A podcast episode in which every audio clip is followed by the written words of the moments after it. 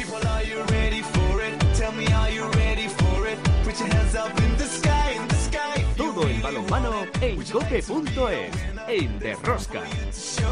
Put your hands up in the sky, in the sky. Come on now. We gonna celebrate tonight together. We gonna celebrate tonight.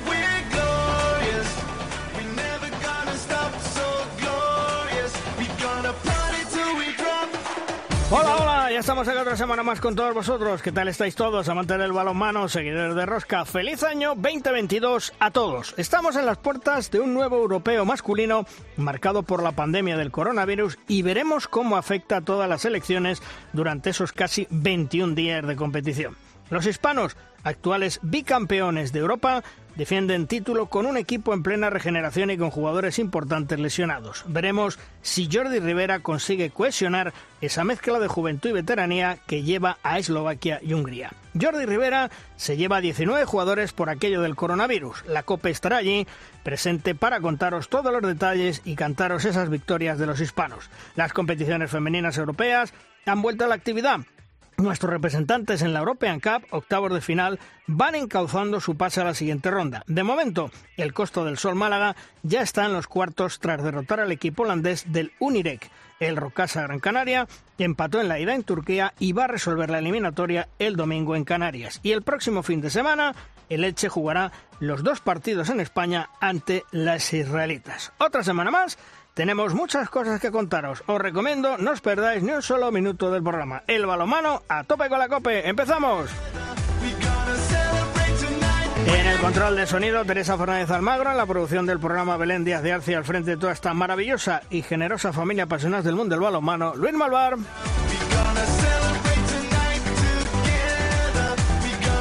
En Cope Valladolid, Juan Carlos Amón. Hola, Juan Carlos. Pues un año más, aquí estamos. ¿Qué tal? Muy buenas. Pues feliz año, Juan Carlos. A todos. Y vamos a ver cómo empezamos este 2022 con mucha marcha y con mucho balonmano. Y en Logroño, Chema Jodra. Hola, Chema.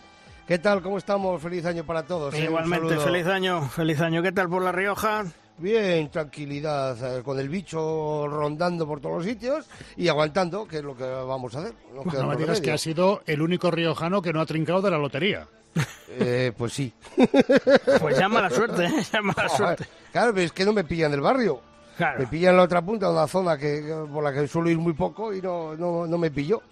Y mira que corrí rápido a los boletos, digo, no me suena ese número a mí, pero bueno, no, no, no, no llevaba nada. Bueno, ya sabes que si no es eh, la lotería de la salud, que se Sí, cotiza, yo creo que mucho más que el dinero en Pero estos momentos. Os voy a decir una cosa, ¿eh? conozco a algunos de los que les ha tocado ¿eh? y algunos estaban, la verdad es que muy necesitados y me alegro un montón. Pues bien tocado Un montón. entonces. Sí, sí. Efectivamente, pues bien tocado es y que les saque de los apuros que puedan estar pasando. Nosotros de momento nos vamos con el análisis de la jornada y nuestra primera tertulia. Si quieres conocer toda la actualidad del mundo del balonmano, descárgate de Rosca en cope.es.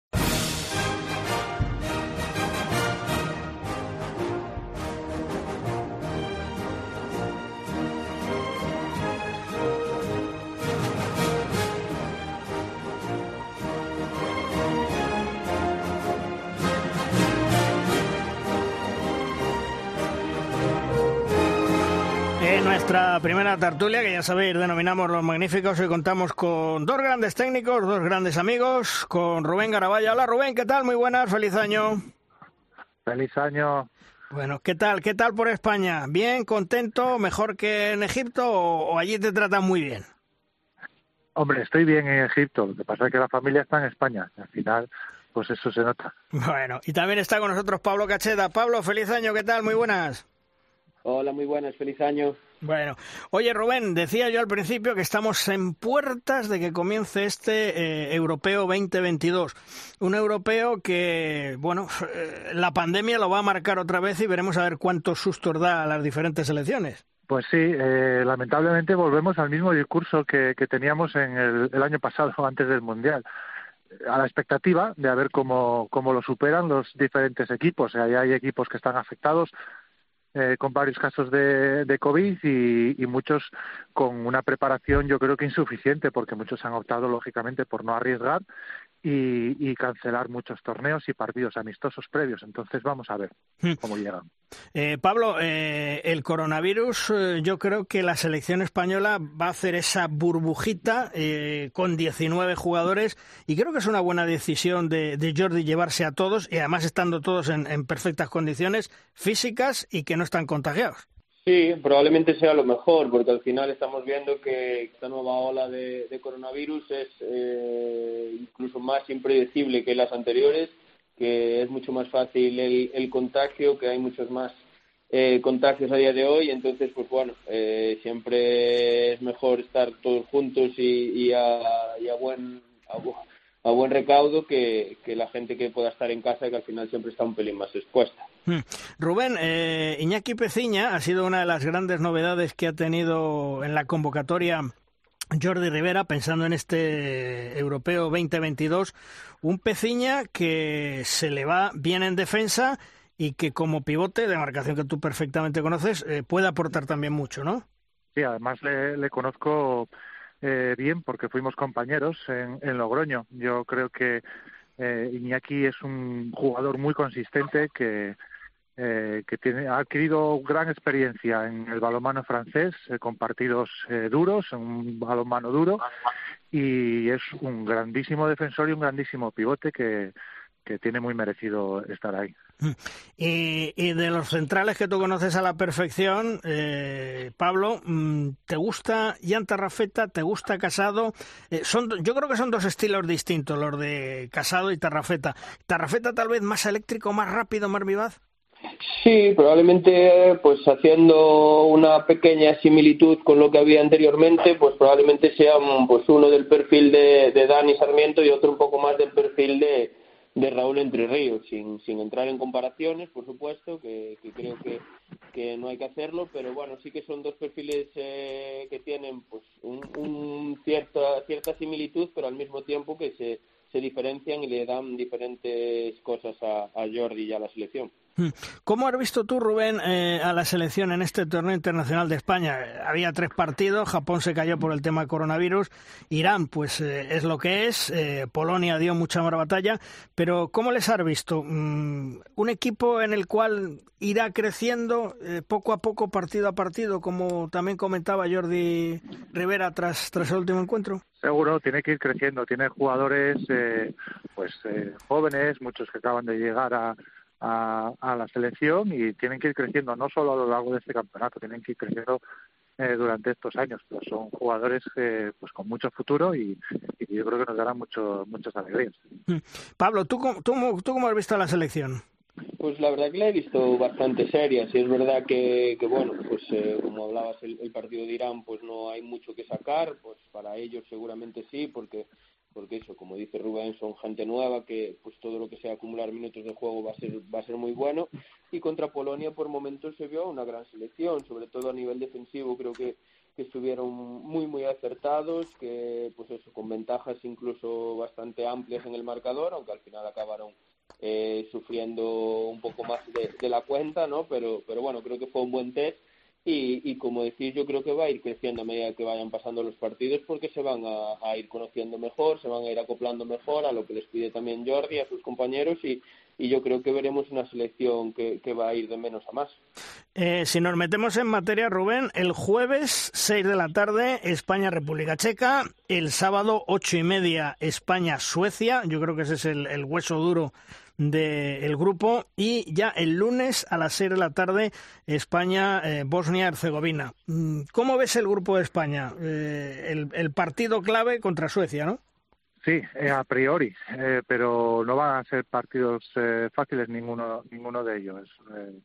será un campeonato duro y ya sabemos que la exigencia de, de un europeo siempre es mayor que la de un mundial porque eh, no va a haber eh, rivales sencillos, eh, no va a haber partidos en los que Jordi pueda guardar las naves. tendrán que, estar al máximo en cada partido. Mm.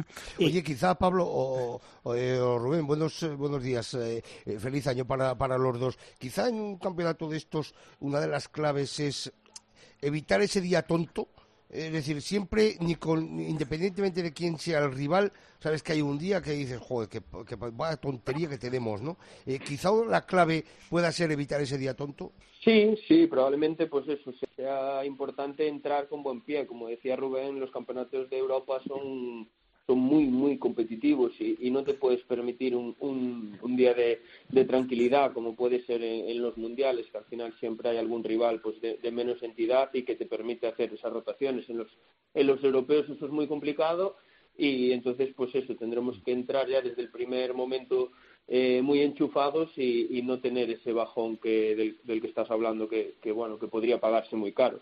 Y luego Rubén eh, en la main run nos encontraríamos con equipos del grupo D donde está Alemania Austria Bielorrusia y Polonia donde está el grupo F con Noruega Rusia Eslovaquia y Lituania. Y, ahí tienes tus dos favoritos para pasar de cada grupo o no bueno, yo creo que los de siempre, ¿no? Eh, Noruega, Alemania, eh, ya veremos a ver, ¿no? El resto, la verdad es que son eh, es difícil decirlo. Eh, todos han tenido unas circunstancias en la preparación un poquito extrañas.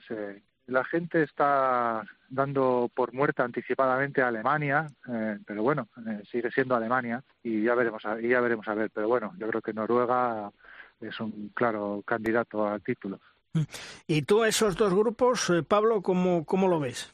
Bueno, eh, es eso. Yo creo que es todo un poco una incertidumbre, porque mismo pues hablábamos del grupo de España, de Suecia, pero que está teniendo algún caso positivo, está teniendo cuarentenas. Entonces, bueno, creo que todo va a estar un poco ahí pues eh, marcado por, por la evolución del campeonato y por la evolución del tema del coronavirus. Pero pero bueno, como dice Rubén, yo creo que Alemania, por ejemplo, viene de ganar a Francia ayer o antes de ayer, si no me equivoco.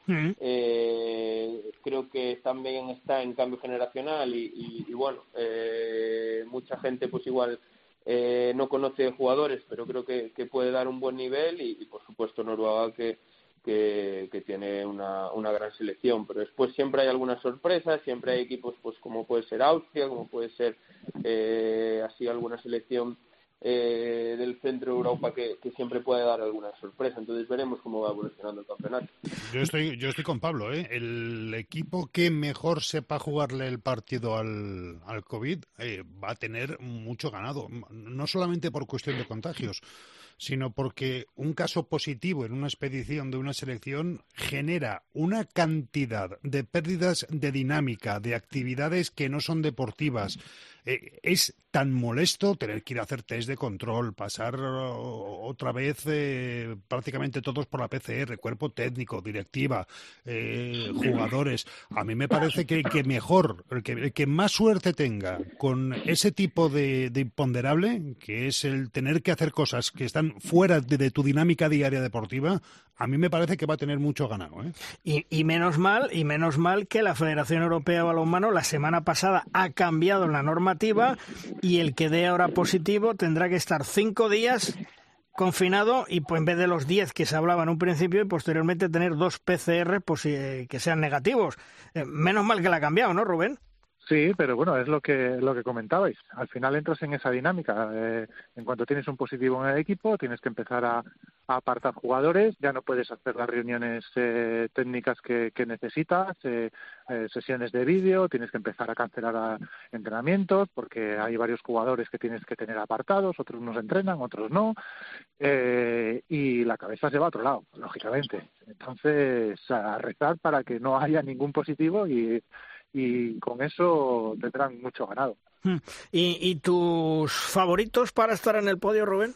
Pues bueno, eh, un poco los de siempre, ¿no? Eh, tenemos ahí a Francia, tenemos a, a Noruega, Dinamarca. Eh, España para mí es una incógnita. Yo lo España lo veo como factible meterse en semifinales, más allá de semifinales ya, ya sería un éxito para España, yo creo, eh, más allá sería ya mm, muy bueno, teniendo en cuenta la fase en la que estamos con este grupo, ¿no? Que es un grupo que acaba de que digamos que es un, un eh, periodo que acaba de empezar ¿no? para la selección española y si se obtienen tan buenos resultados desde el principio, pues es muy buena señal. Pero bueno, vamos a darles tiempo. Y tu podio, eh, Pablo, porque mm, tú ves también complicado mm, el conseguir el tercer cetro consecutivo como campeón de Europa para España.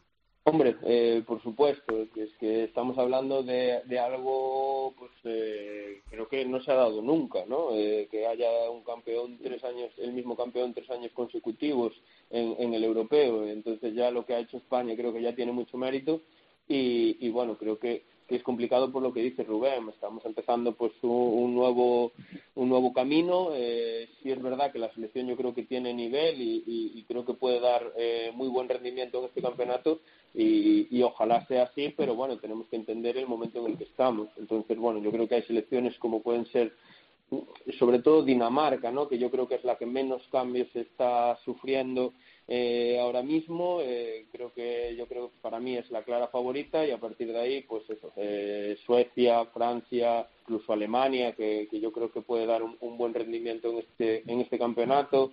Eslovenia, que siempre está por ahí metida, que, que tiene gente joven que también ha empezado un camino ya hace un poco más de tiempo y que creo que puede dar el salto en este campeonato a ver cómo a ver cómo va yendo el, el, el, torneo. Bueno, pues el europeo comienza el próximo jueves, jueves 13 de enero. España, recordemos que está en el grupo E, jugará en Bratislava junto a Suecia, República Checa y Bosnia-Herzegovina. Rubén, un fuerte abrazo, gracias por estar con nosotros. Hasta otro día. Un, un abrazo. Oye, una cosa, nos de... hemos olvidado de Hungría. Ah, Hungría, sí, sí, que juega en casa. Cuidadito, ¿eh? Con Hungría. Cuidado que juega en casa, sí. Oye, un abrazo. Venga, un fuerte abrazo, Rubén. Hasta otro día. Pablo, también, gracias por estar con nosotros. Un fuerte abrazo y nos escuchamos otro día. Un fuerte abrazo, gracias a vosotros. Hasta luego.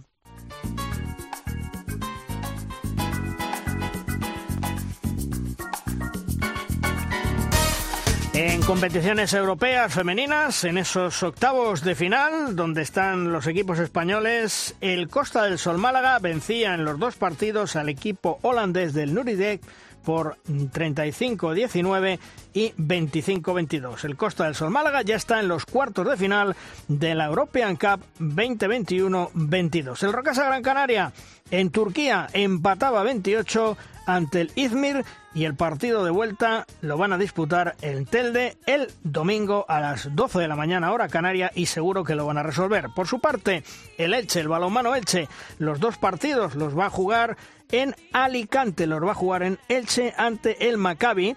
Uno será el viernes a las 8 de la noche y otro será el domingo a las 12 de la mañana. Seguro que los tres están metidos en los cuartos de final. Y en Derrosca llega el momento de nuestra firma invitada. Estrenamos el año 2022 con la firma que hoy nos viene de la mano de nuestro gran Iñaki de Mújica, buen amigo, veterano compañero de Onda Vasca y gran especialista de balonmano. ¿Sobre qué nos hablará hoy Iñaki? Voy a referirme a cosas que me llamaron la atención en el acabado mundial femenino. Cuando ves algún partido como mero espectador, sin ataduras informativas, puedes fijarte en detalles que a veces pasan desapercibidos. No voy a descubrir nada nuevo, porque repito, me refiero a cosas que llaman la atención. Por ejemplo, una gran mayoría de selecciones estaban dirigidas por entrenadores, y son muy pocas las gestionadas por preparadoras. Cabría decirse lo mismo de los árbitros, aunque en este campo no está tan clara la conclusión, porque mucho se ha relacionado con la importancia de cada partido. En el caso de la selección española, más allá del debut de los técnicos, pocos pelos que añadir a la actuación del equipo en proceso de renovación. Todos han dado un plus, porque jugaban en casa y querían llegar hasta donde las fuerzas y el nivel de las rivales se lo permitieran. En la lucha de las medallas, ningún rival se equivocó, porque esos son equipos curtidos, plagados de grandísimas jugadoras, y contra eso chocas casi siempre. Las porterías por lo general han ofrecido un alto nivel de eficacia. La fortaleza defensiva no ha sido menor. El contraataque sigue siendo algo más que un recurso, y en el ataque posicional la fortaleza física ha impuesto su ley de modo inexorable.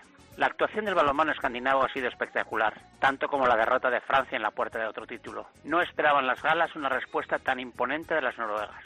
Creo que el vídeo de la final deberían verlo en las escuelas de entrenadores y en los vestuarios de todos los equipos, tanto masculinos como femeninos. Pagaría dinero por saber qué les dijo el entrenador Eigerson en el descanso, cuando perdieron de 6 ante las favoritas. La respuesta fue un monumento a la fe en sí mismo. Endosarle a Francia un parcial de 6-17 en una final no se encuentra en los libros de historia. El protagonismo de la meta Solberg, o Mork, o Bratset, o Tal, Resitat y compañía es un tratado imponente de cómo se juega. Quiero terminar destacando la capacidad organizativa de quienes asumieron el reto. Los partidos de Granollers, la final, contaron con el interés de muchos aficionados que llenaron el pabellón, ofreciendo una imagen estupenda. Visto por las pantallas de televisión, todo el espectáculo y el partido final merecieron la pena. Le envío un mensaje a Álvaro Ferrer concejal del Ayuntamiento Vallesano, felicitándole por la parte que le correspondiera. Nunca es fácil ordenar voluntades y sacar adelante con nota la cita de un mundial como el vivido. No cuesta nada reconocer el buen trabajo de todos.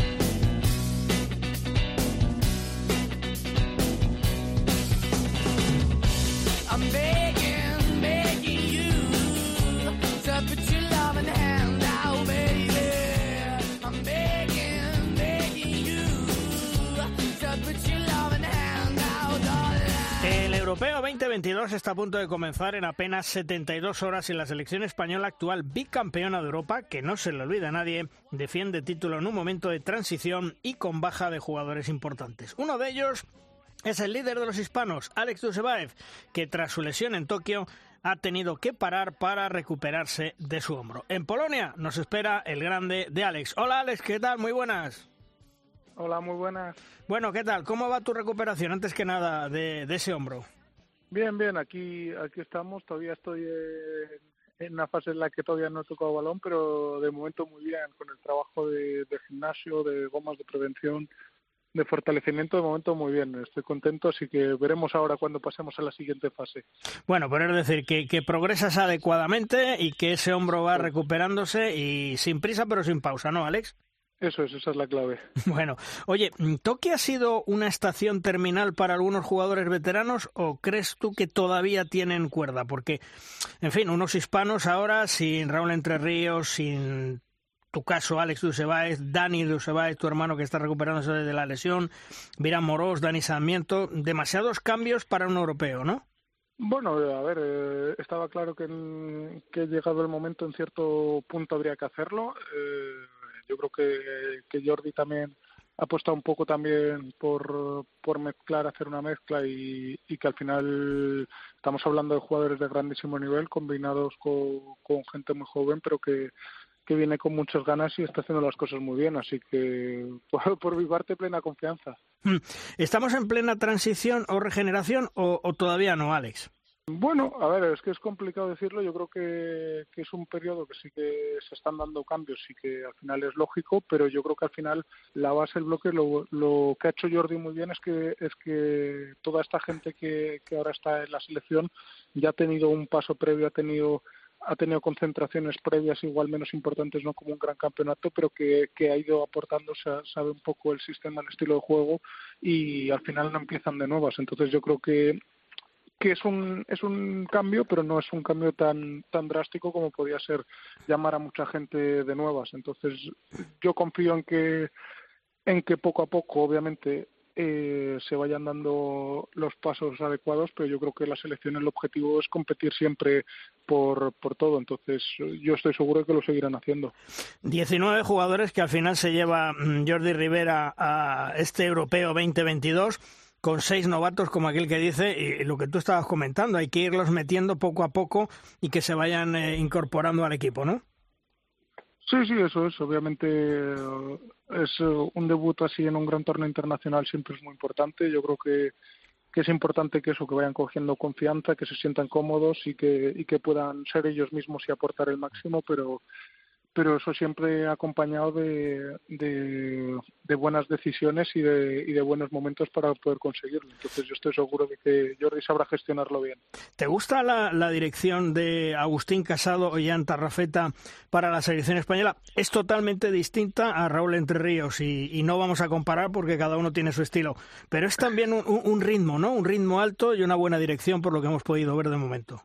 Sí, sí, desde luego. Yo creo que, que son do- dos centrales muy prometedores para el futuro, que, que ya, ya están para, para empezar a aportar cosas, para, para intentar ayudar al equipo.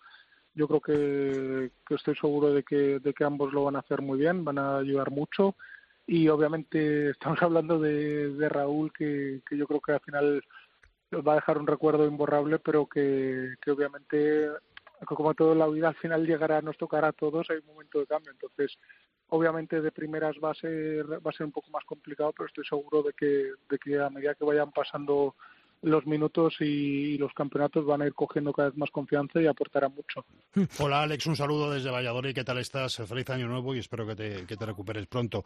Eh, una cuestión, este europeo que se presenta ya absolutamente inminente la semana que viene, eh, ¿tú crees que van a estar arriba luchando por las eh, medallas los seis de siempre o, ¿O esperas que aparezca una Macedonia, un resurgir de una Alemania, mm, un, desplome de alguno de los favoritos o, va a ser más de lo mismo? Yo estoy convencido de que va a ser un europeo muy igualado y, y al final sí que es verdad que más impredecible que de costumbre, aparte de por lo deportivo, por, por lo extradeportivo. Al final nunca sabemos el tipo de cuántas bajas va a tener cada selección o en qué momento van a estar, pero yo estoy convencido de que en este europeo va a haber bastantes sorpresas y va a haber muchas selecciones que yo creo que, que están, eh, igual han estado estos campeonatos un escalón por debajo, que van a estar peleando hasta el final. Entonces veremos veremos lo que pasa, pero yo estoy seguro de que va a estar muy muy igualado todo. Alex, en una primera fase jugamos contra Suecia, República Checa, Bosnia y luego ya vendrá, pues me imagino que Alemania, Austria, Polonia, Noruega y Rusia vendrán vendrán ahí. Eh, mm, ¿Ves factible el pase a semifinales? Sí, sí, yo creo que obviamente luego se podrá dar o no, pero yo creo que la selección va a estar peleando hasta, hasta el último día prácticamente y que van a estar luchando por ello y, tenemos un gran equipo para hacerlo. Entonces, obviamente todo dependerá de los pequeños detalles porque al final los partidos contra las grandes selecciones eh, siempre se deciden al final solo por por un poco un, cúmulo de cosas, unos detalles al final de los partidos o, en ciertos momentos importantes, pero yo estoy seguro de que van a estar luchando por ese pase semifinales. Antes eh, hablábamos de las ausencias. Eh, ¿Cómo se encuentra Dani en su recuperación tras esa larga lesión?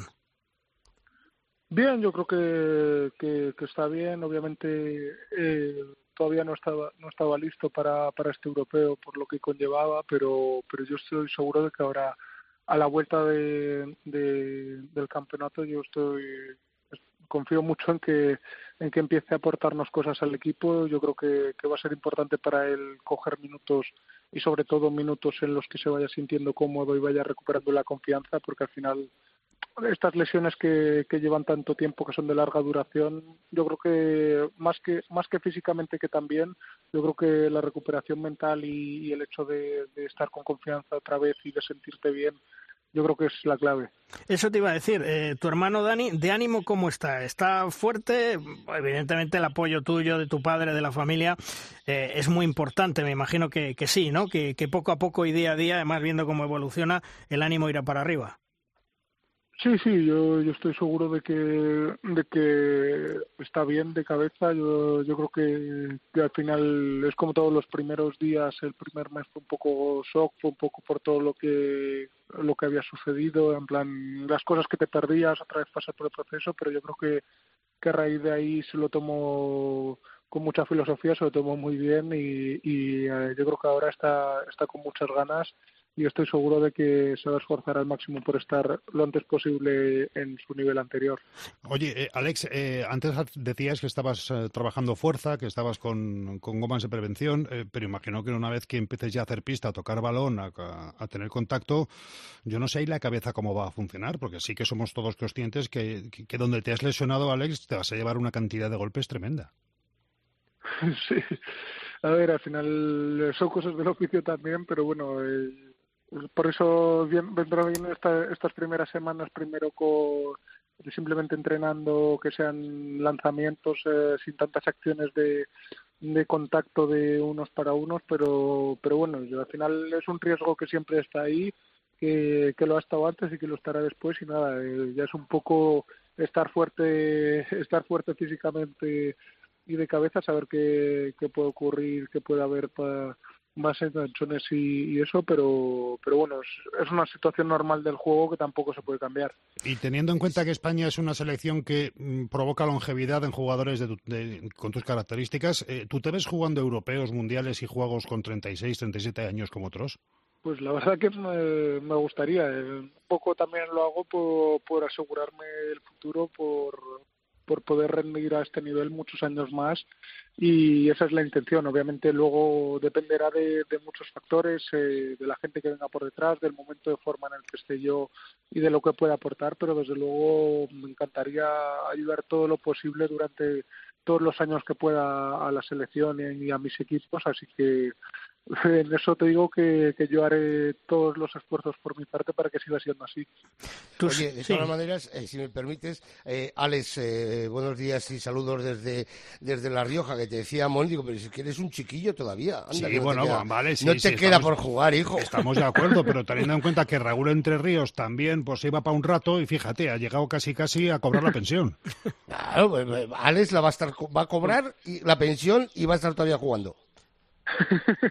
ojalá, ojalá. Eh, va, a ser, va a ser complicado estirar tanto, pero, pero sí, no, obviamente, de verdad que cuando muchas veces las decisiones que tomas también las tomas un poco pensando en el largo plazo y, y al final el poder recuperarme bien de esta lesión, igual que de otras, para luego en el futuro poder seguir rindiendo al máximo nivel y poder seguir ayudando, es el objetivo que tenía todo esto. De nada, de nada me sirve estar para ahora forzar para estar en un campeonato y luego los próximos tres años estar estar eh, fastidiado o poder no poder estar al nivel que me gustaría. Mm.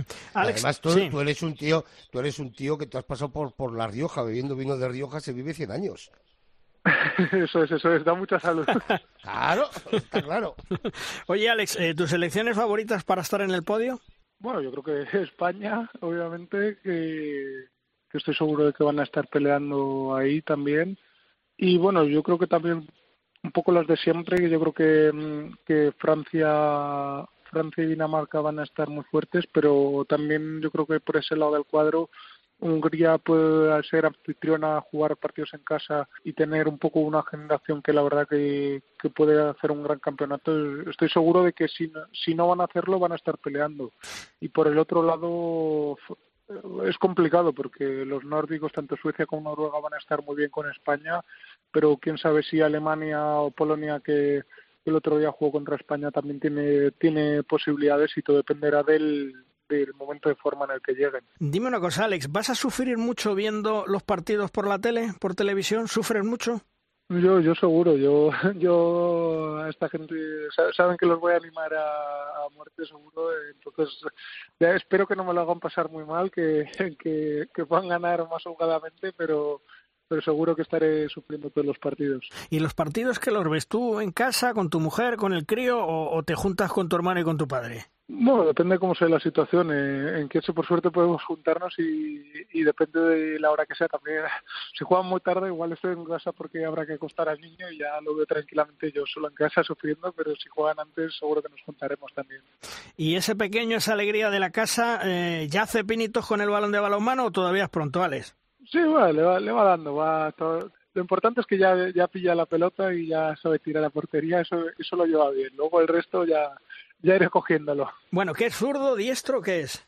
Bueno, de momento más diestro, en plan, eh, con la mano usa las dos, con el pie es, diestro cerrado, pero, pero con las manos usa un poco las dos, pero creo que más la derecha. Y me imagino que como papá y los hijos del Real Madrid.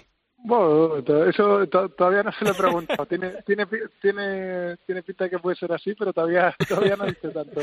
Oye, y en los partidos, eh, tu hijo cuando va a la cancha, me imagino a verte, ve a su abuelo, a su padre, a su tío, ¿no le dan ganas de salir a jugar con vosotros alguna vez ahí, aunque sea una pachanguita pequeña? No, no, ahora, ahora que es más mayor sí que sí que lo entiende el que tiene que estar ahí, tiene que estar centrado, en plan no puede saltar, pero al principio sí que había más problema cuando éramos pequeño y no, no entendía muy bien que, que sí que se quería saltar a la pista y ponerse a jugar también con nosotros, pero bueno, ahora ya lo va entendiendo, se lo pasa a generar en los partidos, se sabe todos los jugadores, así que, así que muy bien. y el abuelo Talan, encantado con el nieto, ¿hace de muy, muy abuelo Talan? Eh, sí, sí, la verdad que bastante. está, está encantado, claro, es un poco el abuelo que le deja hacer todo, entonces el nieto también encantado, lo lleva, vamos. Oye, eh, vamos a ir ya terminando, Alex. Eh, el tema del coronavirus, eh, creo que todos estamos de acuerdo, va a condicionar otra vez el torneo, ¿no? Vamos a ver qué sorpresas nos puede dar en las elecciones. Sí, desde luego. Yo creo que, como, como también te indicaba antes, yo creo que va a ser un factor que, que es un poco va a ser un factor X con el que también va a haber que jugar y, que nunca sabes en qué momento puede llegar o si va a llegar, pero, pero que, que puede condicionar mucho la competición si, si casualmente antes de un partido de repente tienes a tres o cuatro jugadores importantes que van a ser baja o no, o en la otra selección o temas de, de al final que, que tampoco podemos controlar, que obviamente puedes prevenir, pero, pero que al final van a ser así. Entonces yo creo que, que estoy seguro que todos los equipos van a hacer el máximo por, por, estar lo más protegidos posibles, pero que es un factor un poco más externo de lo que no, de lo que nos gustaría y simplemente va a haber que jugar también un poco con eso. Quién sabe quién sabe lo que pasará, pero estoy seguro de que va a ser un condicionante, seguro. Hmm. Llevamos la intención de renovar el título de campeón por tercera vez consecutiva. ¿Tú lo ves factible desde fuera? Sí, seguro. Yo creo que, que como cada campeonato que va a la selección, obviamente no se puede prometer que, se va a conseguir medalla o se va a ganar, pero, pero lo que sí que se puede asegurar es que se va a pelear al máximo y, yo estoy seguro de que esta gente se lo va a dejar todo en la pista y, y que va a estar peleándolo. Pues Alex, que te deseo todo lo mejor para este 2022 porque el 2021 ha sido un grandísimo año para ti, con una medalla de plata en un mundial, con perdón, de bronce en un mundial, con una medalla de bronce en los Juegos Olímpicos y además estás casado, hay que darte la enhorabuena. Sí, sí, no, muchas gracias. Ha sido, ha sido un buen año en ese sentido y la verdad que, que estoy muy contento, así que estoy seguro de que el 22 va a ser mejor todavía. Pues Alex, eh, enhorabuena por todo lo que has conseguido el pasado año, que te recuperes, que te queremos ver pronto al 100% y fenomenal en las canchas y todo lo mejor para este año, tanto para ti como para tu padre, para la familia y para todos. Y como siempre, gracias por atendernos, Alex, un fuerte abrazo. Nada, muchísimas gracias a vosotros y, y os deseo lo mismo, que, que, os vaya muy bien el año. Un, un abrazo, abrazo, hasta luego, Alex, adiós. Un abrazo, crack.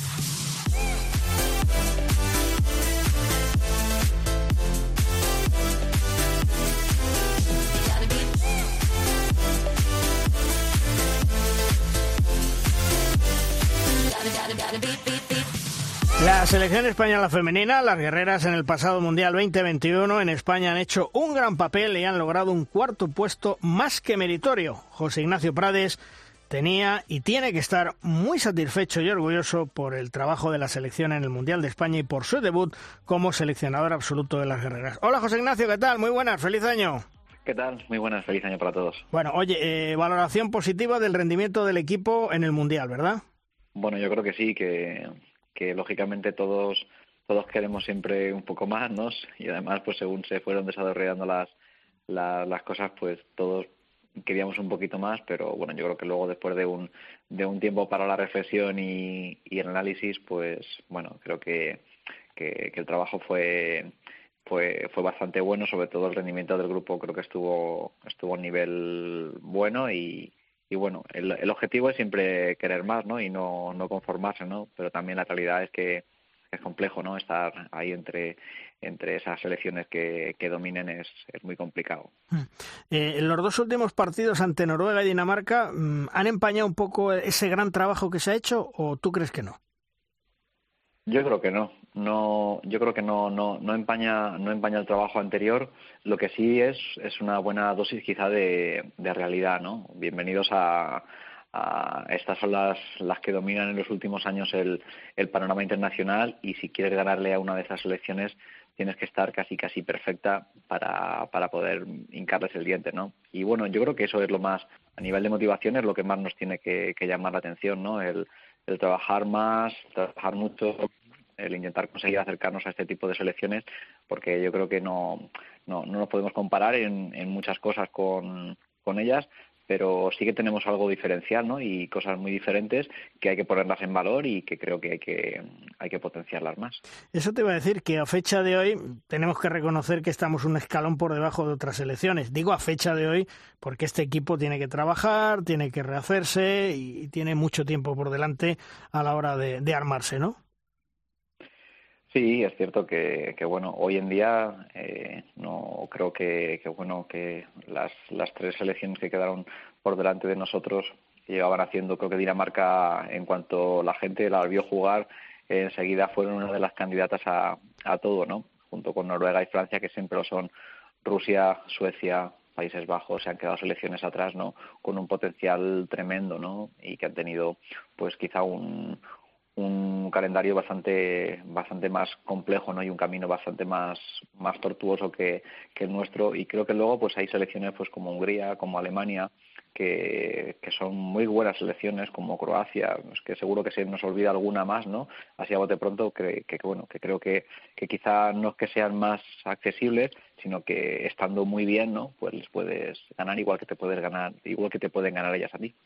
Debut como máximo responsable técnico de las guerreras. Eh, ¿Es el estreno que soñabas? ¿Satisfecho? ¿Contento?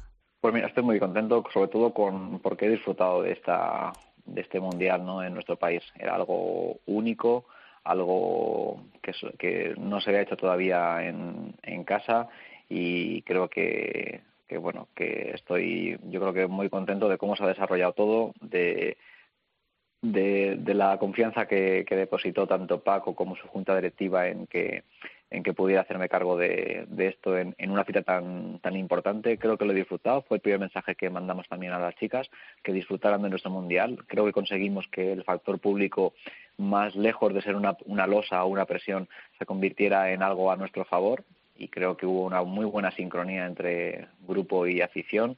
Y de verdad que las cosas más bonitas que nos han llegado, te puedo decir que es que este grupo pues enganchaba, ¿no? Que mucha gente se ha quedado pendiente de la tele muchísimas veces pendiente de, de, los valores que transmitíamos ¿no? y de, y de cómo y cómo peleaba este este equipo de, de auténticas guerreras valga la redundancia no y de verdad que es lo más creo que es lo más bonito que nos hemos traído después del mundial eh, José Ignacio qué conclusiones sacas en qué puntos tenemos que mejorar en nuestro juego bueno, hablando de nuestro juego, yo creo que, que bueno, pues hay que seguir, hay que seguir eh, trabajando mucho y evolucionando, ¿no? Eh, el tema de las pérdidas parece que nos hace a veces yo creo que más daño, ¿no? De lo, de lo habitual, pero todas las selecciones cometen cometen pérdidas de, de balón, ¿no? Y se van a un número quizá no tan elevado, ¿no? Pero creo que en este, en este campeonato hemos minimizado bastante el número de, de pérdidas y eso que tengo la sensación o tenemos la sensación de que el equipo quizá eh, se ha empleado más en, en darle una marcha más, ¿no? Y en correr un poquito más. Eh, sin embargo, me viene a la memoria un, un dato en, el, en la final, creo que creo que era en el primer tiempo creo que Francia había perdido eh, 10 11 balones con, con Noruega no y, es algo que, que, que, bueno que todas las selecciones hay que asumir que cometemos que se cometen pérdidas de balón. Quizá nuestro juego nuestra velocidad pues a veces obligada pues nos nos hace que, que cometamos eh, alguna alguna más no pero yo creo que hay que equilibrar muy bien sobre todo ese ese, ese número de pérdidas con seguir aumentando nuestro nivel defensivo que creo que es algo fundamental y bueno quizá podemos mejorar mucho todavía en, en la continuidad en el, en el juego en ese lanzamiento exterior que, que realmente quizá pues pues tanto parece que, que adolecemos pero pero bueno yo creo que son son son pautas no que, que sabemos dónde hay que ir marcando ese camino y, y hay que seguir trabajando para, para mejorarlas. Eh, José Ignacio, confiésame una cosa. La lesión de Lara González te partió por la mitad, me imagino, ¿a que sí? Bueno, era una jugadora muy importante para nosotros, ya no solamente a nivel defensivo, ¿no? También lo estaba haciendo a nivel a nivel ofensivo, ¿no? Y, y de repente en el entrenamiento previo, justo antes del, del debut contra Argentina, que, que le pasara eso, ya no solamente a mí, ¿no? Al grupo le rompió un poquito todos los esquemas, ¿no? Pero fíjate que el grupo rindió un nivel defensivo, sobre todo en, en, la, primera fase, yo creo que altísimo y muy bueno, ¿no? Y eso habla muy, muy bien de, de lo que aportó Lara sin estar en la pista, de lo importante que es ella y de las cosas que, que podemos llegar a todavía a sumar y a mejorar, ¿no? y de la reacción de, de, este grupo que se multiplicó ¿no? y, y hizo que, que, bueno que una jugada tan importante como ella pues prácticamente pues pues se notara bien poquito tenemos que ser eh, moderadamente optimistas de cara al futuro bueno no tenemos que ser realistas. Optimistas sí porque porque vamos a poner todo nuestro empeño no y porque el grupo pues pues ya habéis comprobado que que quizá está está puesta por yo creo que el mundial tiene que haber servido para para fomentar un poquito más nuestro balonmano no yo creo que es una una apuesta clara desde de hace muchos años desde la, desde la FEDE y que todos queremos llevar a cabo. Ojalá que este sea el empujón eh, casi casi definitivo para que sigamos mejorando, ¿no? ya no solamente en nuestra competición, sino en nuestro nuevo balonmano femenino. ¿no? Y, y bueno, han aparecido eh, quizá nombres como, como el de Paula, como el de Maitane, que, como el de Carmen, que quizá parecían menos, pero bueno, eh, es algo es algo también natural, ¿no? Es una ley también natural, ¿no? Que vayan entrando jugadoras nuevas y, y que bueno y que además que esa combinación entre gente menos joven y más joven pues pues vaya dando efectos, ¿no? Y, bueno, estoy contento de cómo, de cómo se ha desarrollado en este campeonato. Eso te iba a decir, eh, ¿el Mundial ha servido para que el balonmano femenino eh, crezca en España o crees que va a ser flor de un día? Pues yo soy bastante optimista. Quizá por quiero ser positivo, ¿no? Y, y pensar que, ya te digo que cuando hemos llegado aquí a España, bueno, mentira, cuando hemos llegado aquí a casa, porque el Mundial se ha celebrado en España, cuando hemos llegado a casa y hemos desconectado un poco de, de la vorágine del, del Mundial, eh, también es cierto que aquí en La Guardia se vive, se vive de una manera muy especial el balonmano, ¿no? Pero sí que me ha llegado también de, compañeros, de, chicas que, que por la calle las han parado, ¿no? Y, oye, que jo, nos habéis tenido enfrente del televisor, qué manera de pelear, que que cómo transmitía este grupo, ¿no? Y yo creo que eso es algo fundamental, ¿no? Que, que ahora muchas niñas quieran, hay que aprovechar un poquito este tirón, ¿no? Y la celebración de nuestro mundial para intentar dar un, un impulso un poquito mayor a nuestro a nuestro deporte que, que, tanta falta le hace, ¿no? Para que coja ese, ese impulso definitivo. Entrenador, buenos días y feliz año desde Valladolid. ¿Cómo estás? ¿Todo ¿Qué bien? tal? Muy bien, feliz año, todo bien. A ver, como veo, como veo que Luis no te hace la pregunta, te la voy a hacer yo directamente. Eh, contra Noruega, ¿Llegaron 35, 40 minutos tarde los árbitros? Eh, bueno, no sé si, si, llegaron tarde los árbitros. Eh, lo que sí te puedo decir es que creo que aguantamos muy bien durante 40 minutos, ¿no? Quizá de, de partido. Quizá nos faltó, quizá nos eh, el descanso pudo haber llegado un poco más tarde, ¿no? Que es cuando en la segunda, en el último tramo de la primera parte empezamos a ponerle en, en aprietos y en problemas, ¿no? Mm.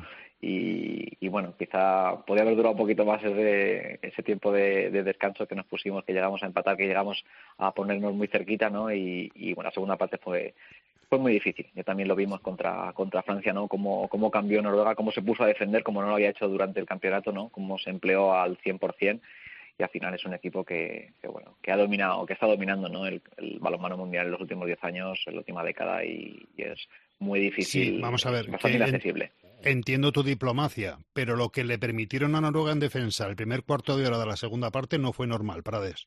Sí, sí, puede ser, ¿no? Que estuvieron a un nivel, yo creo que muy muy alto. Ya te digo que, sí, lo he dicho, que se pusieron a defender, ¿no? Como no lo habían hecho, como no lo habían hecho antes, ¿no? Y, y sí que es verdad que... Pero bueno, también es yo creo que un algo que habla muy bien de, de nuestra parte, ¿no? Tuvieron que emplearse a fondo y un poquito más para para intentar bueno para intentar acceder a esa a esa final no que a la, a la que llegaron, ¿no? Pues quizá la lástima fue que nos faltó un poquito más de, de, de fortuna y de acierto. ¿Y tú crees, eh, José Ignacio, que en España le damos el valor suficiente el haber estado en unas semifinales de un mundial? Bueno, yo creo que hay, yo creo que hay bastantes lecturas. Eh, cada uno, lógicamente, tendrá su opinión, ¿no? Hay mucha gente que, que dice que, que, era lo mínimo que se tenía que conseguir, dado el, el calendario tan, tan fácil que teníamos, yo no estoy de acuerdo en que el calendario sea fácil. Quizá no era el más abrupto de todos y no era el más complicado, ¿no? Pero yo creo que hoy a nivel a nivel internacional tampoco es sencillo cada partido, ¿no? Y, y bueno, eh, Brasil creo que ha ofrecido una cara muy buena. Creo que, que Croacia es un, es un muy buen equipo, que fue bronce en el pasado europeo.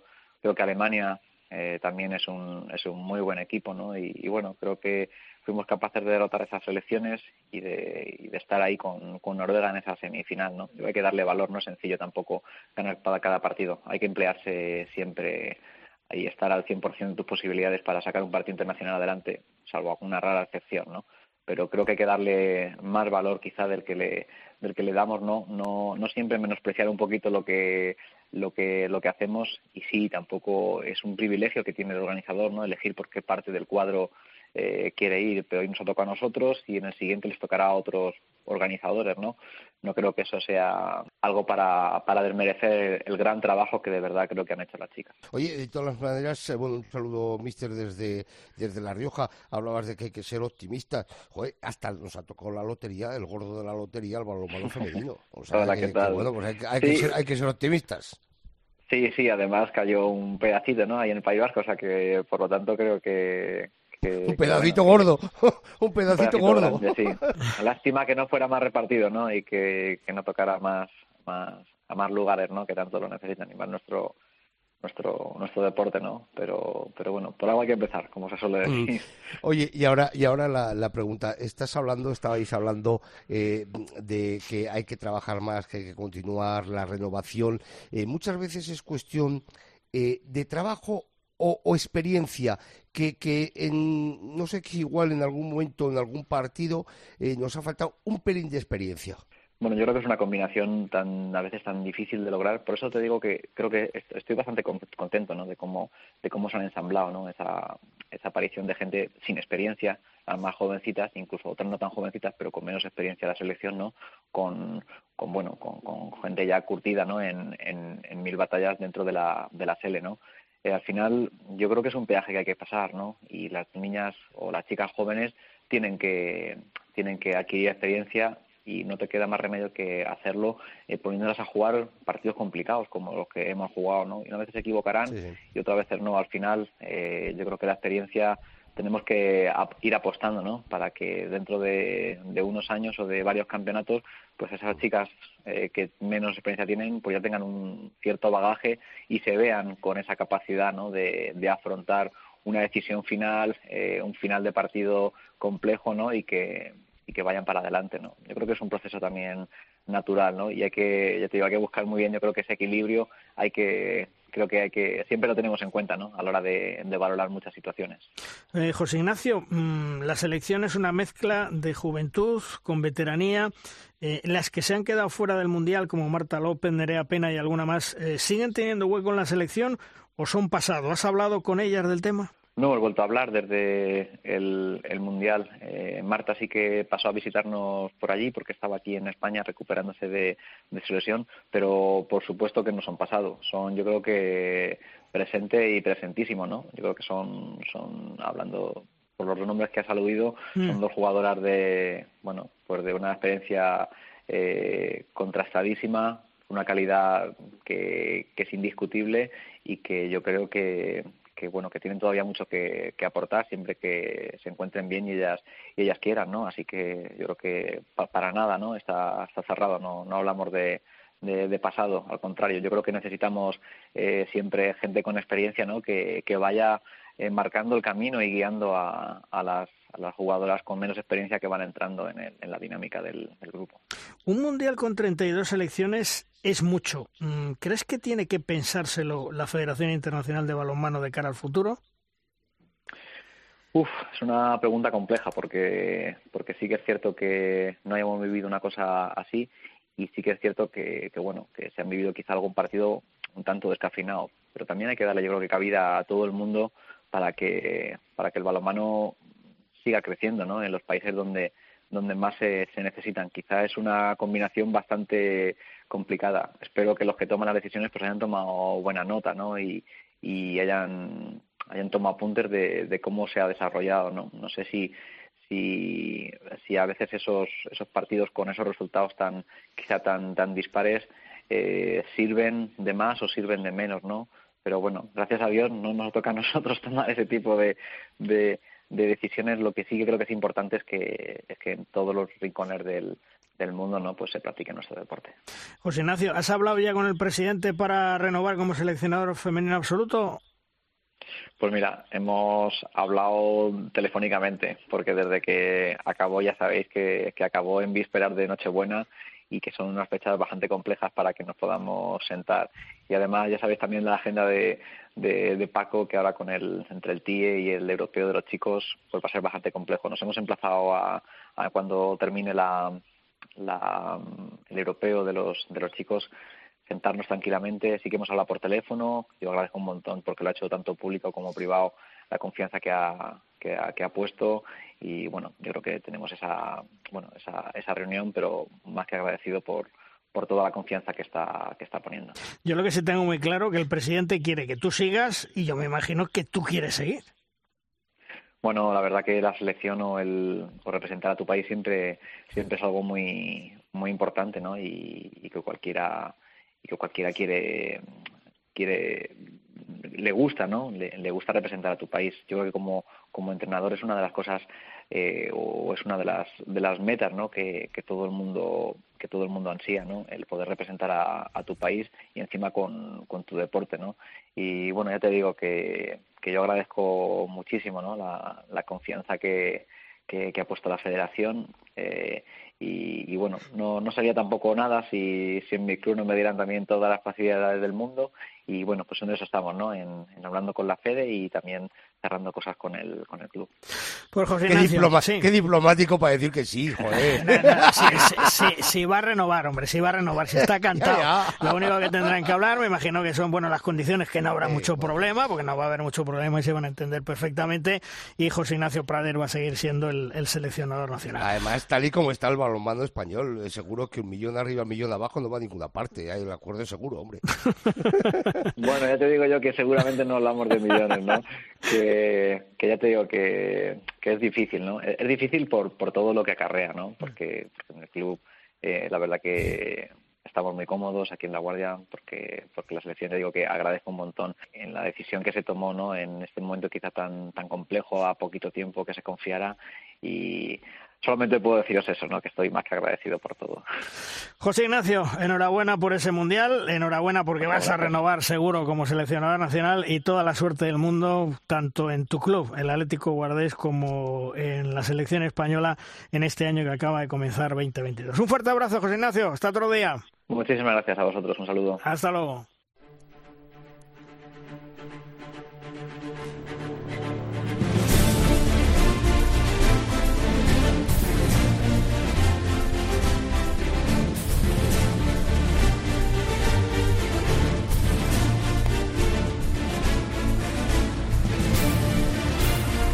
En Derrosca nuestro tiempo de debate.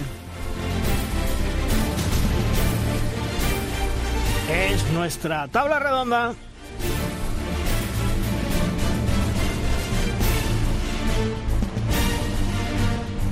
Hoy en nuestra tabla redonda contamos con Luismi López. Hola Luismi, ¿qué tal? Muy buenas, feliz año.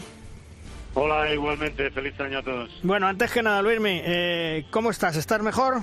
Bueno, pues a ver, llevo 35 días ya sin conseguir el, el, negativo, ¿no? Pero bueno, esta tarde precisamente me hago una, la, cuarta PCR y a ver si ya consigo el anhelado negativo, pero bueno, estoy todavía con tos, no se me va y, y la verdad que está siendo muy pesado, ¿no? A mí me pilló la variante Delta, no hmm. la Omicron, y de ahí que sea más fuerte a pesar de tener mis dos vacunas y bueno, he tenido que aplazar la tercera que ya tenía la fecha, que era el día 9 y el día 6 es cuando nos contagiamos toda la familia y mi hija y yo somos los más damnificados que aún estamos con ello, ¿no? Y estamos luchando para conseguir ese negativo que ya nos permita hacer la vida normal, aunque ya te digo, de todas las secuelas que, que tenía, porque pasé muchos días bastante fastidiado con fiebre altísima de 39 y pico, pero bueno, solo la tos que no se me va, pero pero bueno, vamos a ver si es una tos que a pesar que consiga el negativo y, y que mantenga y que la mantenga y poco a poco que se me vaya marchando, ¿no? Pero bueno, ya esto ha sido duro, es un, más de un mes, pero pero bueno, el balomano y viendo partidos de balomano me ha sido más suave, aunque aunque las ganas, por ejemplo, de tuitear no he tenido ninguna, mm. pero pero y ni de salir, porque en definitiva Ah, yo le decía ayer a mi hija por teléfono que, que, que ahora estoy de confinamiento por COVID y ahora entraré por confinamiento de europeo. ¿no? bueno, ya, y, por supuesto, y por supuesto prefiero el del europeo. ¿eh? Claro, pues bueno, ya verás cómo, ya verás Luismi como hoy hay suerte y, el PCR te va a dar negativo. Ya verás como sí. ¿eh? Ojalá, ojalá. Sí, hombre, sí. Vamos a cruzar los dedos y, vamos a, a, trasladarte nuestro apoyo para que hoy con el PCR sea negativo. Y también está con nosotros pues otro gran amigo, Ángel Regueira del Mundo Deportivo. Hola Ángel, ¿qué tal? Feliz año. Hola, feliz año a todos. ¿Qué tal? Bueno, oye, eh, estamos en puerta de un europeo. Luis ya lo decía, se va a confinar con, con el europeo. ¿Qué esperamos de, de este europeo y de los hispanos, Ángel? Yo espero mucho porque creo que la transición esta que hemos hablado tanto es una muy buena transición, sigue habiendo veteranos muy importantes, hay bajas sensibles, sobre todo yo creo la de Alex Duchevaev en el sentido de que había sido el líder en los momentos importantes de los Juegos Olímpicos. Cada vez era más grande su, su espacio. Falta Vira. Bueno, falta gente, pero la gente nueva ya ha demostrado que es muy buena calidad. Yo, la verdad, me, gusta mucho cómo está llevando el tema Jordi Rivera, con qué suavidad, pero eh, estabais hablando, yo me alegro mucho a ver y, pujo fuerte porque porque Luis mi de negativo, evidentemente, pero también va, es que es el base del tema del europeo también Es que es muy difícil hacer pronósticos, porque tú imagínate que llegas allí, juegas el primer partido en el segundo tienes un brote de COVID y tienes cinco o seis que no pueden jugar. No sabemos qué va a pasar. Estamos acostumbrándonos a esta situación, ya se ha vivido otros grandes eventos bajo el prisma de, la COVID y yo creo que va a ser el gran protagonista por omisión o por participación. Si todo funciona bien, yo creo que España, yo he visto el camino y me atrevería a decir, no sé Luis qué pensáis vosotros, pero yo lo veo en semifinales luchando. Eh, Luismi, eh, lo que decía Ángel, eh, otra vez un europeo marcado por la pandemia, las bajas que pueden ser importantes y, y los hispanos, ¿cómo lo ves tú en este, en este europeo, Luismi? yo creo que hay que tomárselo con cautela, ¿no? Porque la preparación ha sido atípica también de todos, eso de todos. España por lo menos ha jugado dos partidos, que algunos no han jugado ninguno pero ninguno, ¿eh? y otros uno, simplemente. ¿no? ayer Francia jugó el único partido que va a tener, ¿no? y con muchas novedades en el equipo francés, la baja de Valentín Port de momento por el COVID, y, y, las ausencias de Luca Carabatis. Ayer eh, eh, había cosas, momentos buenos de Francia y momentos que generaban dudas, pero es lo que pasó con España, ¿no? Que también lo decía el entrenador Jordi Rivera, que hubo momentos buenos, buenísimos, y hubo desconexión. Pero eso quizás lo da a las novedades de los equipos, ¿no? Y España no, no, no es distinta. España, por ejemplo, como decía Ángel, eh, conserva mucha, muchos hombres importantes del de, anterior ciclo, aunque la baja de Alex Dusebaev, por ejemplo, va a ser importantísima porque era el líder del equipo, ¿no? Mm. Y yo también digo que la baja de Viral Morros, ¿no? La ausencia de Viral Morros o Raúl Entre Ríos eh, eh, le van a dar eh, esas dudas que generaremos porque no es lo mismo Gedeón Viran, que ya llevaba muchísimos años en el centro de defensa, que ahora entra Peciña, que parece que va a ser un fijo para Jordi Rivera ahí, y los dos pivotes defensivos van a ser ofensivos también en la mayoría de las ocasiones por el tema de hacer, de, hacer menos cambios ¿no? y que no te pillen en el contragol. Eh, eh, está claro que en el Lengo Gedeón ha jugado muchos minutos esta temporada en, en ataque, que Peciña lo hace también en el PAU, aunque no sean muchísimos, muchísimos minutos, sean fijos en ataque. Pero bueno, ahí tenemos a Figueras. Lo que pasa con Figueras, que sí que es un, pivote ofensivo claro, nato, pero eh, eh, al hacer los cambios, según quien esté defendiendo, va, va, a tener más problemas para estar en cancha, que se va a basar más en Peciña o Gedeón, y luego cuando esté Miguel Sánchez, ahí sí que en el cambio puede entrar puede entrar eh, Figueras, ¿no? Pero, pero bueno, eso lo tiene muy bien estudiado Jordi Rivera, lo hemos visto en los dos partidos de, de preparación y, y, sobre todo hablar de los centrales. Los centrales son fundamentales y, y, y aunque tengan calidad tanto Casado como, Tarrafeta, la inexperiencia en unos torneos así de ese nivel es, es primordial, ¿no? Y, y, y, me gustó mucho, de todas formas, Tarrafeta está haciendo un año importante en el PAUC en Francia, ¿no? Y lo corroboró el otro día en los dos partidos que jugaron en el torneo internacional de Cuenca. Casado ha venido haciendo un final de primera vuelta eh, tremendo, pero a pesar, tanto en la Copa de Europa como como en, el en Europa como en la Liga Sobal, pero bueno, yo confío que, que, que, ahí la titularidad clara va a ser de, de, de Tarrafeta, que, que tiene una calidad, un talento espectacular. ¿no? Ángel, eh, yo creo que es un acierto, no suele hacerlo Jordi Rivera, siempre suele llevarse 17 jugadores, creo que es un acierto llevarse a los 19 tal y como está la situación del coronavirus y luego, mm, ¿te gusta eh, la lista de jugadores que, que lleva el europeo? Yo creo que es, tal como está la situación, es una medida de precaución y es lo, lo más lógico, ¿no? Hacer un descarte ya hemos visto ¿no? lo que está pasando en todas las concentraciones. Es que nadie está libre de, un susto de un día para el otro, con lo cual está bien que tengas la gente en el grupo, en tu burbuja, a ver si se consigue preservar esta burbuja y que no haya sustos de tipo COVID. Y la lista sí, a mí sí, que me gusta. Es que igual alguno podría decir alguno, pero yo es que veo mucha lógica en, el, en lo que eh, pide y lo que nos está enseñando siempre Jordi Rivera. Me gusta mucho, la verdad es que sí, porque considero que yo creo que nadie puede decir que los que están no se lo merezcan por lo que están haciendo esta temporada y después cada uno le podrá gustar uno más o uno menos, pero los que están yo creo que son de calidad y siguen un poco la filosofía de, de, Jordi Rivera. hablabais un poco, ¿no?, de los jóvenes, claro, es que si tú miras, claro, se te ha ido Entre Ríos, no está Sarmiento, pues hay que inventarse unos centrales. Y claro, si tú ahora miras, pues que este Tarrafeta, con la calidad que tiene y cómo está creciendo, pues a nadie le puede extrañar, como tampoco que Agustín Casado. Estoy muy de acuerdo con lo que dice Luis, y es un poco el temor que tengo yo con esta selección española, que es lo que va a pasar en un final muy apretado. Eh, hasta ahora estábamos muy acostumbrados a mirar o a una genialidad de Alberto Entre Ríos, ay, perdona, de, Raúl Entre Ríos, mm. y sobre todo, sobre todo, es que el que tiraba del carro estaba clarísimo y todo lo admitía como, como líder natural que es, es Alex Duchebaev. Esta es la duda que tengo yo para el europeo. ¿Qué pasa con empate a 20? últimos 20 segundos, pelota a favor, balón a favor. ¿Qué pasa? ¿Quién se la juega? ¿Quién no se la juega? Pero bueno, hay veteranos con mucha experiencia de mucha calidad y esperemos que lo consigan sacar adelante. De la lista, yo por mí ningún pero. Es que yo creo que es una lista de, Jordi Rivera y yo creo que cuando se hacen las cosas dentro de una filosofía y no hay altibajos, sino es que siempre hay una línea regular, bienvenida sea, porque los resultados y el trabajo le están avalando. ¿Y tú, Luismi, eh, ves bien también esa lista?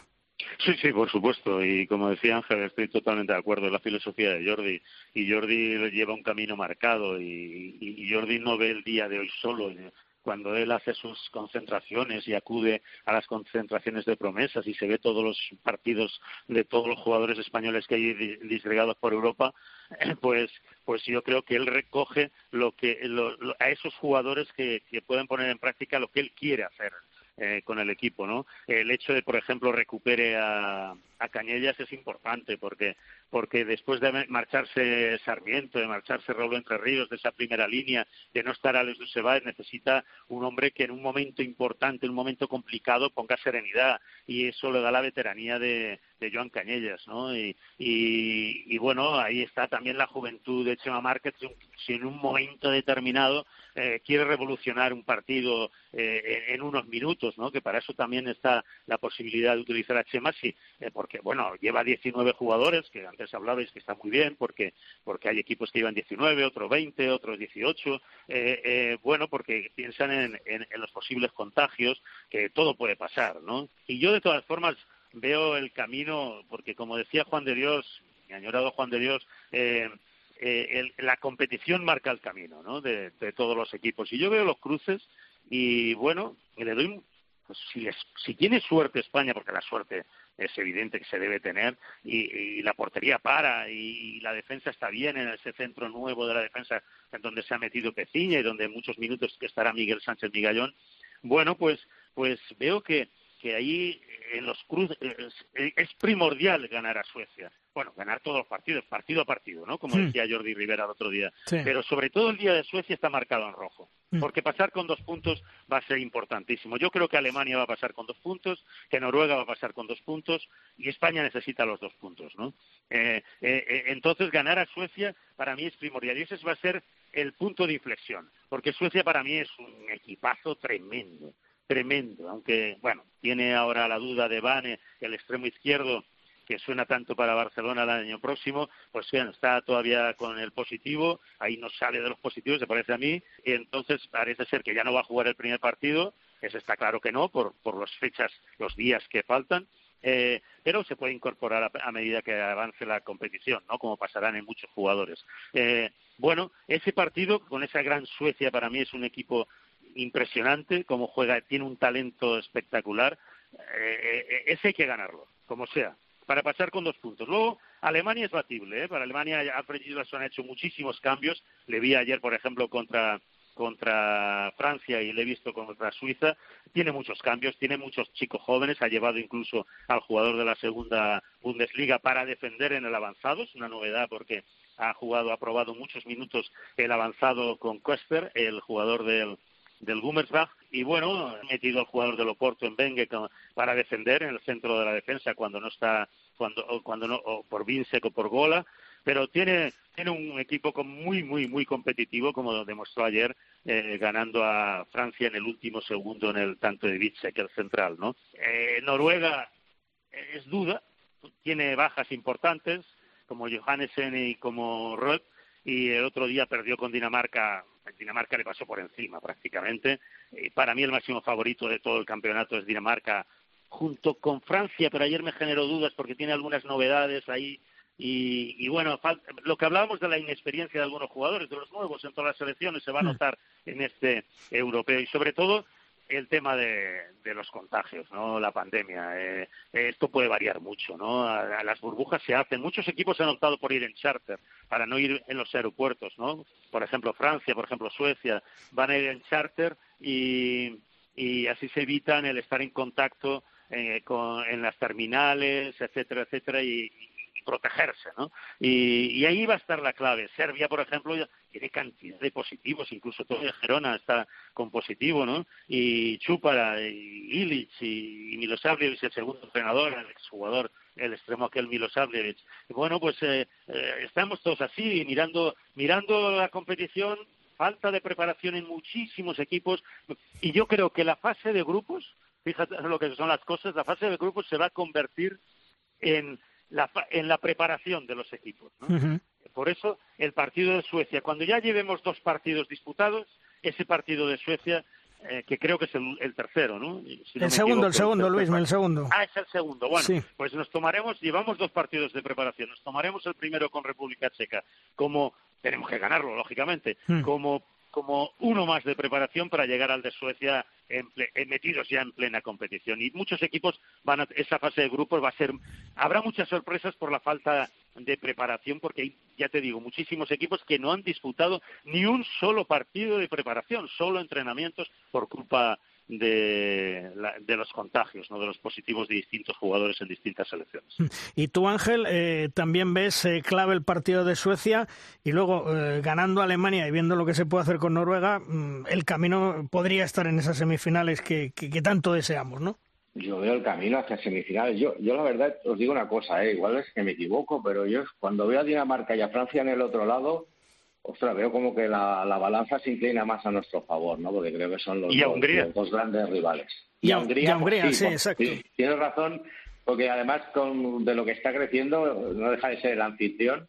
Y mira, y están todos por aquel lado, con lo cual a alguien hay que ganar, evidentemente, para estar en semifinal. Suecia es un equipazo, es evidente.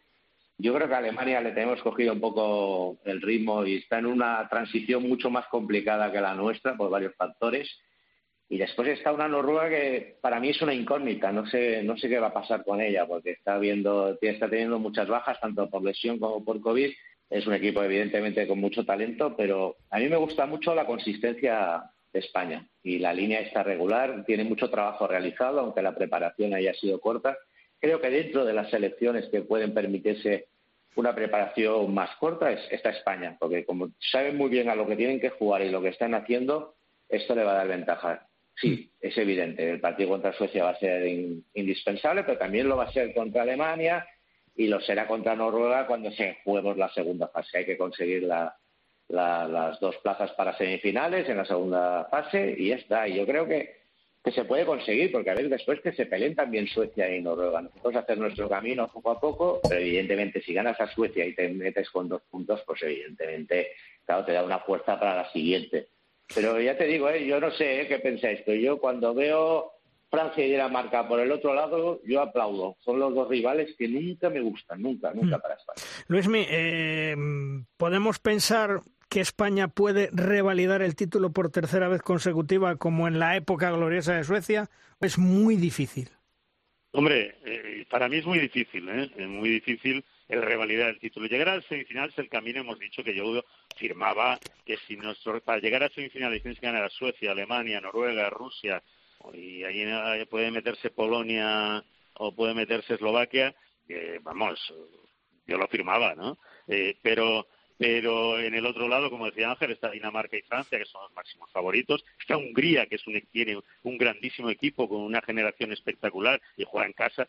Y, Croacia, que bueno, tiene ahora con el COVID eh, a Duniak y Sindrich sin participar, sin entrenar, pero tiene unos jóvenes, he visto partidos de Croacia y, los tres de la primera línea, eh, Jaganec, Martinovic y Gacha, el central del Bardar, eh, tienen un talento espectacular, pero bueno, les falta eh, consistencia defensiva, sobre todo por las ausencias, ¿no? Mm. Pero pero, pero entrar ya en semifinales, dices, entro en semifinales eh, como primero como segundo y me toca o Dinamarca o Francia, Pues bueno, lo importante es que llegas a semifinales y, y te digo una cosa, dará igual ser primero que segundo, porque Dinamarca o Francia o Hungría eh, jugando en casa, porque cuidado, Hungría la veo muy sólida, Dinamarca muy sólida y Francia me genera más dudas por las novedades, por los contagios, las ausencias,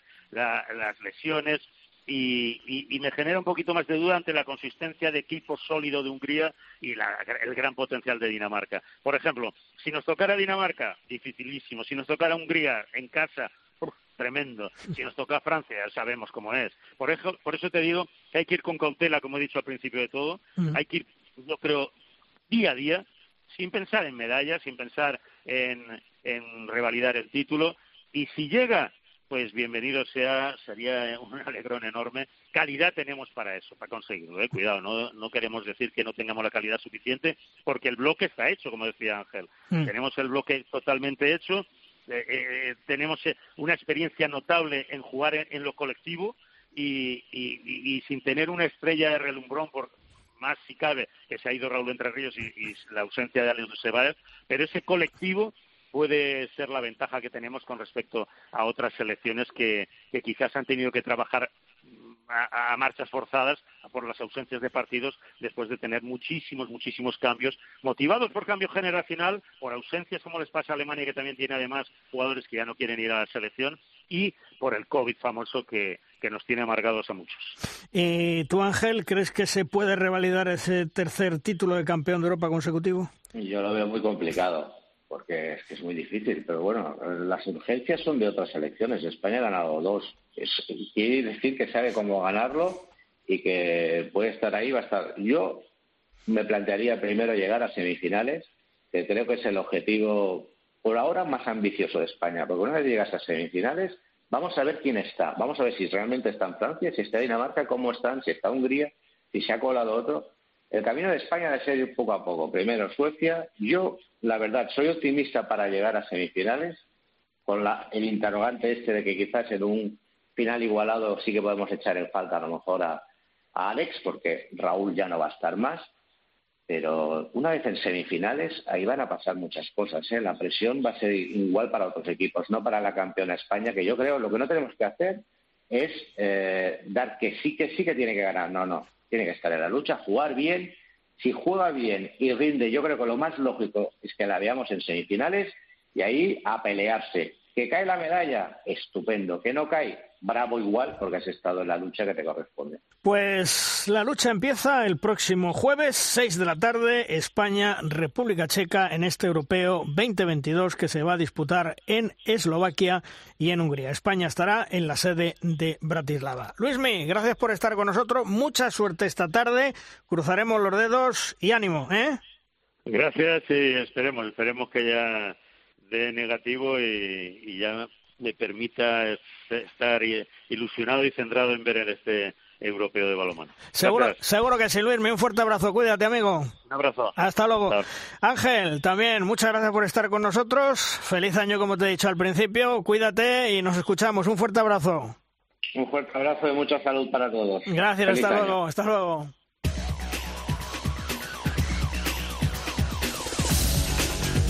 Vamos terminando programa, vamos terminando edición, como siempre, con el maestro, con Tomás Guas y sus siete metros. ¡Lanza, Tomás! Malvar Rosquitos listos hispanos para arrancar esta semana de Europeo 2022 en Eslovaquia y Hungría. Somos los actuales bicampeones de Europa en pleno proceso de regeneración. Lesiones, retiradas de grandes jugadores, en fin, mucho cambio. De momento, el torneo internacional de España nos ha dejado buenas sensaciones. Rivera tiene ante sí un reto importante en este campeonato, que es empezar a formar un equipo con garantías de cara al futuro y pensando en los Juegos Olímpicos del 2024. Veremos cómo se nos da el asunto. Nos lo contarás tú, Gran Malvar, desde Eslovaquia. Suerte, queridos, un abrazo. Terminamos programa, Juan Carlos, hasta la semana que viene. Hasta otra. Chema, hasta la semana que viene, un abrazo. Un abrazo para todos, cuidaros. La semana que viene, próximo lunes, ya sabéis que tenéis aquí la cita en Derrosca, donde os contaremos todo lo que es actualidad en ese Campeonato de Europa 2022, eh, donde España jugará en la ciudad de Bratislava el europeo de Eslovaquia y de Hungría. Nos vemos en siete días. ¡Adiós!